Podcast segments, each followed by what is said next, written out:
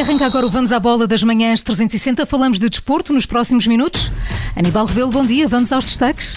Bom dia, Maria João. Destaca as contas do Sporting e também do Benfica. As do Clube de Alvalade foram chumbadas pelos sócios, o que já mereceu o pedido de reflexão eh, por parte de Frederico Varanda. Já na luz, as contas da SAD foram aprovadas pelos acionistas. Rui Costa quer o apoio dos sócios à equipa de futebol no próximo domingo, quer casa cheia na luz, neste que é o primeiro fim de semana em que os estádios podem ter 100% de lotação. No Futebol Clube Porto, as contas são outras. As dos lesionados, depois da derrota na Liga dos Campeões, Sérgio Conceição procura soluções para os jogadores que tem no boletim clínico. E destaque para a Seleção Nacional de Futsal, está pela primeira vez numa final de um Mundial e o selecionador já traçou o objetivo para domingo frente à Argentina.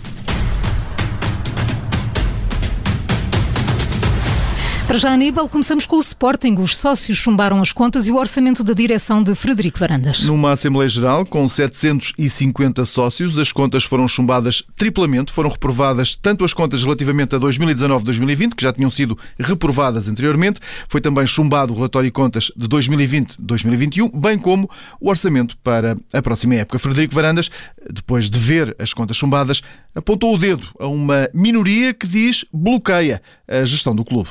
A pergunta que eu faço é se uh, estamos a falar de um grupo inferior a 1% dos votos dos, sócios votantes. E a pergunta que eu faço é se esses 99% dos sócios votantes se querem continuar aqui uma minoria onde o seu argumento é o insulto, a ameaça, se querem que essa minoria continue a bloquear a gestão do clube. É isto? Nós temos os estatutos, vamos cumprir, mas acho que é a altura do Sporting Clube de Portugal e da sua grande massa associativa que pense o que é que quer para o clube e que participação quer fazer. Declarações de Frederico Varandas no canal do clube, o presidente do Sporting, que chegou a ser assobiado por alguns sócios depois de ter discursado durante a Assembleia Geral, onde só foi aprovado um único ponto da ordem de trabalhos, a alteração dos nomes das portas do estádio de Alvalade, que passaram a ter os nomes de antigas glórias do clube. No caso, Vitor Damas, Hilário, Francisco Strompe, Jordão, cinco violinos e Azalde e Manuel Fernandes. E dentro das quatro linhas, o Sporting, depois da derrota com o Dortmund na Liga dos Campeões, já prepara o jogo da próxima jornada da Liga. Um jogo que está agendado para amanhã, numa visita a Aroca. No treino de ontem, Ruben Amorim não pôde contar com o defesa central Gonçalo Inácio, nem com o avançado Pedro Gonçalves, o melhor marcador da última edição da Liga. Ambos recuperam de lesões, continuam ausentes dos trabalhos da equipa, orientada por Ruben Amorim. Ora, os campeões nacionais voltam ao trabalho hoje, às 10 da manhã, na Academia, e depois, à meia da tarde, já no estádio José de Alvalade, Ruben Amorim fará a antevisão do jogo com o Aroca. Lembro que, nesta altura, o Sporting ocupa a terceira posição no campeonato, em igualdade pontual com o Futebol Clube Porto. As duas equipas estão a 4 pontos do líder Benfica. Já o Aroca segue na 15ª posição tem 5 pontos. No Benfica, ainda no rescaldo da vitória frente ao Barcelona na Liga dos Campeões, Darwin Núñez foi escolhido para a equipa da semana. O avançado uruguaio marcou dois golos nesse triunfo das Águias por 3-0. Hum, faz parte do 11 ideal, que é composto pelos jogadores mais pontuados da semana. Darwin é o único representante das três equipas portuguesas. O Zenit é o clube mais representado, tem dois jogadores. E o destaque vai todo para o guarda-redes grego dos moldavos, do Sheriff, ele que esteve em destaque na vitória, que podemos dizer mesmo que foi épica Ehm, do Sheriff diante do Real Madrid. No Santiago Bernabéu foi eleito também o jogador da semana. Um jogo que Rui Costa, ao contrário de Jorge Jesus, classificou como histórico. E diz que só foi pena eh, não ter sido com um uhum. estádio cheio, coisa que a partir de agora vai poder acontecer com as novas regras da Direção-Geral de Saúde. Com o fim das restrições, Rui Costa convoca os adeptos para lutar o Estádio da Luz no próximo domingo, nesse jogo frente ao Portimonense. Eh, eu acho que é o momento de todos nós todo o país, todo o mundo está à espera, seja no futebol, seja nas outras áreas. É bom sinal a dobrar. Sinal que a pandemia, felizmente, nos está a deixar.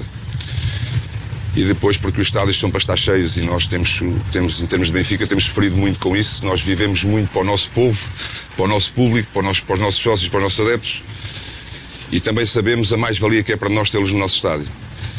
Ontem foi a única coisa que faltou, foi termos tido a possibilidade, e os nossos sócios e adeptos terem tido a possibilidade de terem assistido ao vivo a um jogo como o de ontem. Infelizmente só tivemos cá 50% do estádio e estou pessoalmente, e creio que possa dizer em termos daquilo que é o país inteiro, estamos todos satisfeitos para que, para que a partir, já, neste caso a partir de domingo, que nós possamos já ter o nosso estádio cheio, vamos tê-lo com certeza. Desta noite fica também a aprovação do relatório e contas de 2020-2021 da SAD do Benfica, com um resultado líquido negativo de mais de 17 milhões de euros. Ora, numa Assembleia Geral onde os acionistas eh, também ratificaram Rui Costa como presidente do Conselho de Administração da SAD, acionistas que ratificaram também Silvio Servan como novo administrador. O Benfica que tem, Aníbal, algumas baixas para o jogo com o Portimonense. Valentino Lázaro, ele teve de sair antes do intervalo no jogo frente ao Barcelona devido a queixas musculares na perna esquerda esquerda. O Ala não deverá jogar no domingo. O internacional austríaco, que não integra a mais recente lista de convocados da seleção eh, do seu país, deverá passar eh, por nova avaliação hoje no Seixal. Lázaro, de 25 anos, fez a estreia titular no Estádio da Luz, uma estreia que não correu eh, da melhor maneira. Também Diogo Gonçalves está em dúvida. O lateral ficou de fora da chamada para o jogo com o Barcelona, depois de se ter lesionado na partida com o Boa Vista. E olhamos agora para o Futebol Clube do Porto. Os Dragões preparam o jogo com o Passos de Ferreira. Um jogo que está marcado para amanhã, em casa casa dos atuais segundos classificados da Liga Portuguesa. O Futebol Clube Porto chega a este encontro depois da goleada eh, sofrida frente ao Liverpool, um jogo onde, para além de ter perdido os três pontos, também ficou com baixas no plantel. Sérgio Conceição já sabe, não vai contar com Otávio e Pep ainda é uma incógnita. Os dois jogadores estão, nesta altura, entregues ao departamento clínico. Ora, no caso de Otávio, o tempo de recuperação deverá rondar as duas semanas. Já quanto a Pep, o caso é mais incerto, está dependente da evolução do jogador, que ontem eh, fez treino condicionado, integrado com o restante plantel. O jogo com o Patos Ferreira está marcado para as 6 da tarde de amanhã. A jornada 8 começa hoje com dois jogos, um na Madeira e outro em Famalicão. As primeiras duas equipas a entrar em campo são Marítimo e Moreirense é o 12 classificado, frente ao 14, apesar das duas equipas estarem com os mesmos seis pontos, eh, vindo de cinco jogos seguidos sem ganhar. O conjunto insular foi a primeira equipa a sofrer golos em quatro dessas partidas. A mais recente derrota foi em casa do campeão Sporting por 1-0. Quanto ao Moreirense, venceu o último jogo por 2-1 diante do Aroca, mas leva já 10 encontros seguidos a sofrer golos. O jogo esse está marcado para as 6 da tarde de hoje. E depois entrou em campo Famalicão e Vitória de Guimarães. Às 9 e um quarto da noite, uma partida onde o treinador da casa promete um Famalicão sem amarras frente ao Vitória de Guimarães e Vieira quer tirar a equipa do último lugar da tabela classificativa. A receita é trabalhar, é focar, é acreditar, é lutar uh, pelo resultado e é isso que temos que pôr em campo e, e a necessidade de termos um resultado positivo do outro lado está a Pepa, que espera um jogo de muita qualidade e quer levar os três pontos para casa. Se olharmos para, para, a tabela é uma coisa, se olharmos para a qualidade individual do plantel e daquilo que até tem feito, não corresponde, não tem nada a ver. Portanto, independentemente de, de, do momento de uma ou de outra equipa, é, vai ser sempre um jogo.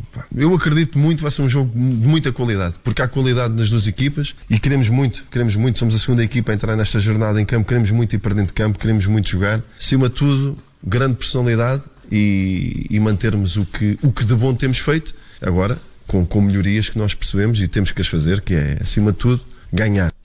Sem vencer para o campeonato há quatro jogos, os vimarinenses ocupam o décimo lugar, têm sete pontos, o Famalicão está em último com três. E Aníbal Rebelo de ontem ficou o destaque, a Seleção Nacional de Futsal está na final do Campeonato do Mundo. Venceu o Cazaquistão num jogo de sofrimento até ao último segundo, no desempate por grandes penalidades, depois de chegar ao fim do prolongamento empatada a duas bolas. Nas contas finais, 4-3, e a equipa de Jorge Brás fez história. Está pela primeira vez numa final de um Mundial de Futsal e agora que já tem uma medalha ao peito, o objetivo passa a ser outro. Nosso percurso resume-se a isto. Tínhamos um objetivo, claro. Já está alcançado. Queremos sempre mais, já não chega a este. Resume-se a isto. Chegar às medalhas, eu acreditava muito que íamos chegar. Porque sabia que íamos ter um upgrade em relação ao que aconteceu no último campeonato do mundo. É só vê-los trabalhar e o que fizemos desde dia 8. Esse objetivo está alcançado. Uma medalha já levamos. Mas, uh, neste momento, um, o nosso objetivo é muito claro: vencer o Campeonato do Mundo. Que assim seja. Uhum. Portugal já superou o melhor resultado sempre na competição. O terceiro lugar alcançado em 2000 na Guatemala agora está nesta final do Mundial de 2021 e vai tentar trazer a taça para Portugal frente à campeã argentina. E da noite de Liga Europa, o Sporting de Braga conquistou os primeiros três pontos desta época. Frente ao Midtjylland da Dinamarca, ganhou por 3-1. O jogo nem começou da melhor maneira para os bracarenses. A formação da Dinamarca marcou primeiro e depois Ricardo Horta até falhou um penalti ainda na primeira parte. Já no segundo tempo, Ricardo Horta marcou, Galiano Bizou e o Sporting de Braga soma assim a primeira vitória na fase de grupos da competição. No final do jogo, em declarações à Sport TV, Carlos Carvalhal diz-se orgulhoso da equipa que lidera. Foi uma equipa guerreira, foi uma equipa à imagem do Sporting Clube Braga, a imagem que eu quero, a imagem, a imagem do ano passado, sem dúvida nenhuma, foi. foi. Uh, para além de qualidade, demonstrou também um espírito espetacular. E os meus jogadores estão, estão todos de parabéns.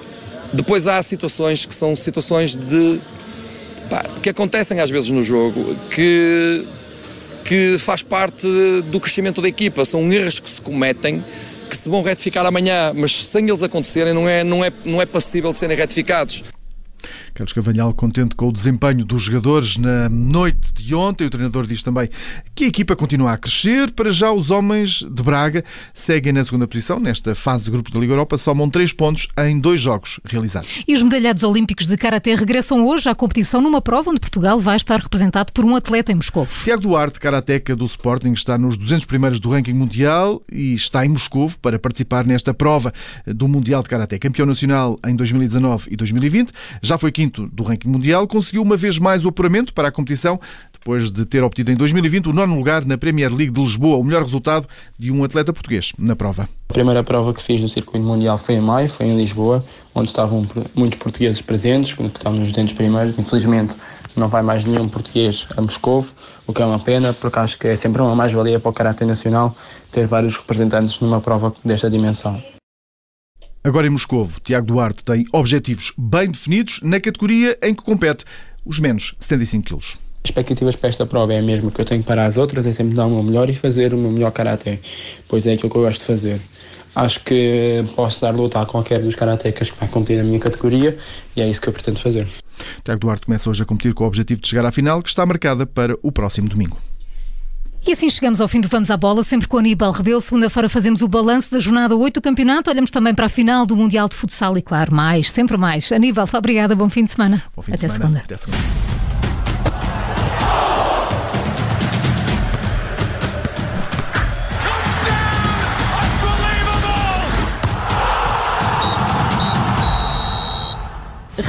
Obrigada por ter ouvido este podcast. Se gostou, pode subscrevê-lo, pode partilhá-lo e também pode ouvir a Rádio Observador online em 98.7 em Lisboa e em 98.4 no Porto.